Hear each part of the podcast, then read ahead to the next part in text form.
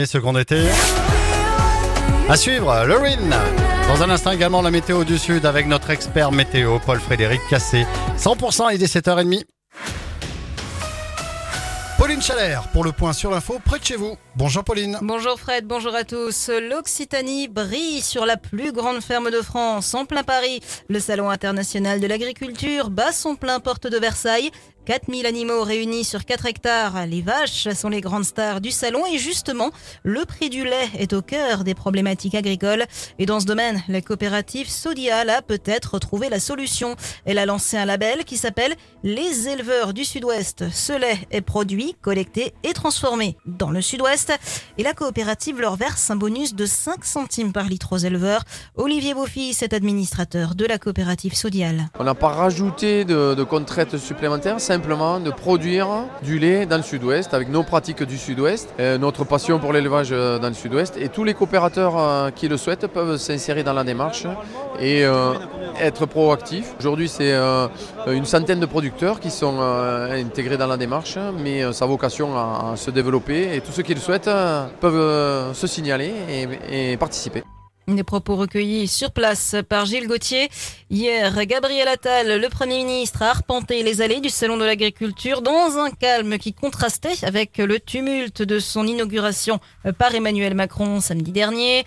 Il était accompagné notamment de Carole Delga, la présidente de Région Occitanie, euh, qui doit inaugurer aujourd'hui euh, le stand Tarn-et-Garonne Tourisme. Sur la 62, la circulation est toujours coupée entre Agen et Montauban. Les agriculteurs ne lâchent rien, obligeant les conducteurs à des détours pour relier Toulouse et Agen. Ils occupent notamment le péage de Castel-Sarrazin et n'envisagent pas de lever le camp. Les agriculteurs en colère qui attendent toujours un déplacement d'Emmanuel Macron.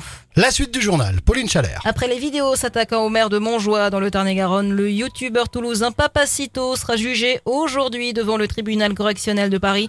Dans ces vidéos, il avait menacé et insulté l'élu tarn-et-garonnais qui a ensuite vécu un véritable enfer jusqu'à son domicile. L'influenceur encourt jusqu'à 7 ans de prison et 45 000 euros d'amende.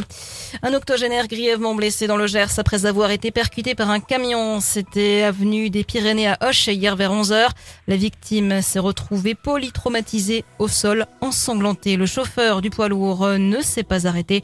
L'homme de 80 ans a été évacué vers les urgences de l'hôpital Purpan de Toulouse. Toujours dans le Gers avec cette intervention des pompiers hier soir à l'île Jourdain pour un feu de friteuse dans un restaurant. Aucun client n'était dans l'établissement au moment du sinistre. Le propriétaire et un employé ont donné l'alerte. Ils sont tandem. Un rassemblement pour une paix durable et juste dans le monde. Plusieurs syndicats appellent à cette manifestation à Cahors ce mercredi, la CGT notamment. Le rendez-vous est donné sur le parvis de la mairie de Cahors ce soir à 17h30.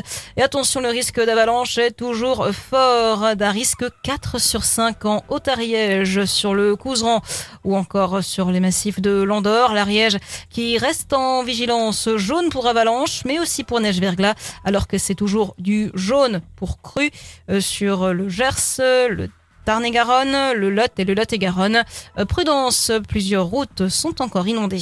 Et dans le reste de l'actu, Pauline? Suspense à la Chambre haute. L'inscription de l'IVG dans la Constitution se heurte ce mercredi aux réticences de la droite lors d'un vote indécis au Sénat où certains pourraient tenter de freiner la réforme à défaut d'être suffisamment nombreux pour la rejeter.